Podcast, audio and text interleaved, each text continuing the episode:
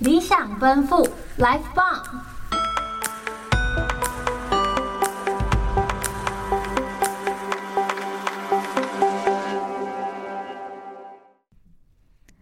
什么都喜欢，什么都贵。欢迎收听《蹦世代找位子》。Hello，各位观众，我是主持人子莹。成年人的大风吹，你玩得起吗？位置有限，却不一定是自己想要的。让我们来聊聊如何在职场上找到属于自己的位置。坐下吧。欢迎今天的来宾乔云 Joy。Hello，大家好，我是 Joy。那开头提到我们今天要在职场上聊自己的位置嘛？那我们先来谈，嗯、呃，在职场上有没有找到属于自己的定位呢？嗯、呃，我自己目前在职场上找到的定位是，呃，像我有担任过养老院的工读生，然后。很小很小的时候，有在冰淇淋店打工过。之前也有帮，因为我们家是之前，呃，因为我是小琉球人，小琉球很多民宿，然后在民宿里面，就是家人会去当民宿业的房务，然后有时候也会去帮家人这样子。目前的话，就是在学校就是担任老师的小助理这样子。嗯，那是还有当过什么社团之类的经验吗？呃，刚刚提到的是校呃职场上的经验，就是职场职场上的一个定位嘛，还有过去的一些定位分享。然后现在的话，在校园的定位分享是呃，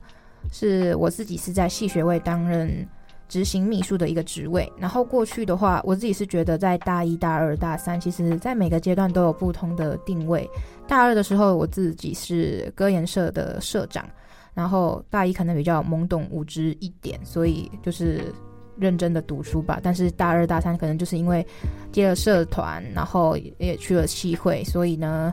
尽量让自己跟学业就是平衡的 balance 在拉扯这样子啦。刚刚就提到，呃，一年级，呃，懵懂无知的这个状态，我觉得我就非常的有感触。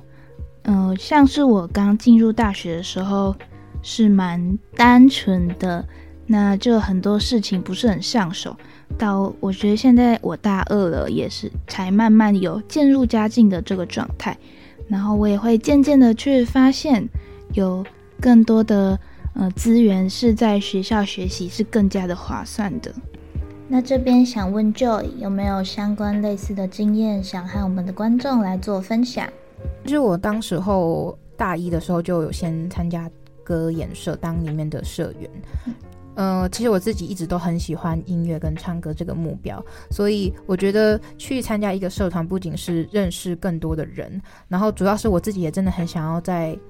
社团当中，可能在指导老师上面可以学习一些唱歌的技巧，所以不仅是人脉的扩张，人际的，就是可能人际的增长，但。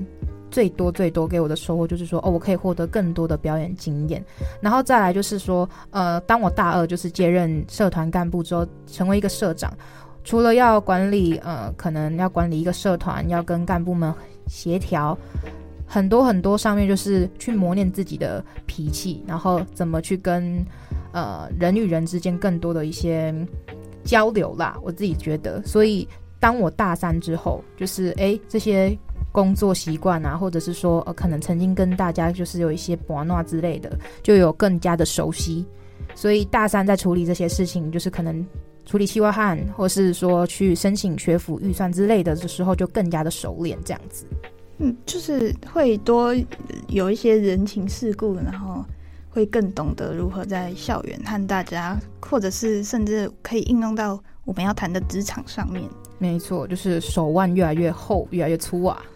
越来越圆滑。嗯，那所以说，嗯、用这些经验的话，你觉得对应到校园的话，嗯、能对应的多不多啊？呃，其实我觉得校园对应职场的话。真的是我自己在社团里面，可能真的去跑经验，去跑怎么写企划案，怎么去跟老师说哦，我们这笔活动要申请多少的预算当中，就是学习到很多，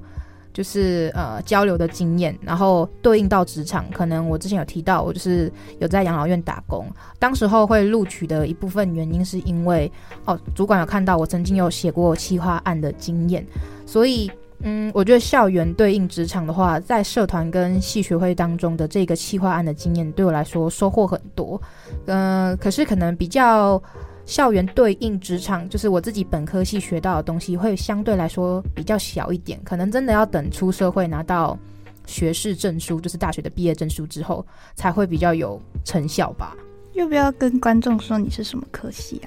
我是台湾文学系。大家懂台湾文学系吗？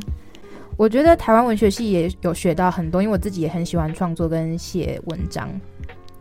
只是呃，这些作品要被发掘的话，就必须要有更多的人脉经验嘛。那我们对应到，其实，在社团或者是说我在系学会认识到的很多很多人，其实都是在帮助我。可能说我认识更多的人，我的作品就有更多发展的机会跟空间，因为大家就会更认识我，然后。更认识我之后，就会更认识我的作品。嗯，我理解，就是有更多的人脉，总不是坏处。没错。那接下来我们要谈谈在职场上对应到，嗯，我们校园的话，其实是相对来说可以收获到，对于乔云来说是收获到更多的。那你觉得，嗯，对你来说收获到，或者是你具备能力，比较像哪一种？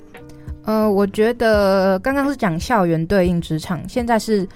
反过来讲职场对应校园的话，嗯、也是拿我刚刚可能在养老院的一个例子。其实当时候，呃，在养老院，虽然阿公阿嬷讲台语，我有时候会听不太懂，因为他们的台语很冷淡，然后他们会说我讲台语超灵呆之类的。可是。因为可能有在养老院服务过阿公阿嬷，有一个这样的经验，所以对应到校园，我可能我之后在校园就是有去申请一个志工队出队的一个机会。然后因为这个志工队，他是必须要先看你的经验，你有没有相关的经验？因为我毕竟我刚刚说了我是台湾文学系，但是我不是社工系，所以这样的就是在养老院攻读的这个机会就。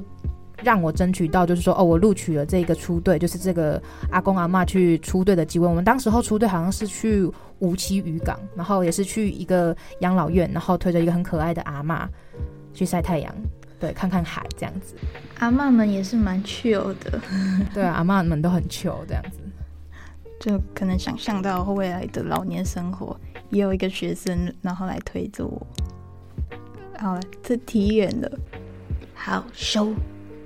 刚提到从校园对应到职场，从职场对应到校园，我们会发现这个世代的年轻人需要具备更多的技能，很多技能是一出职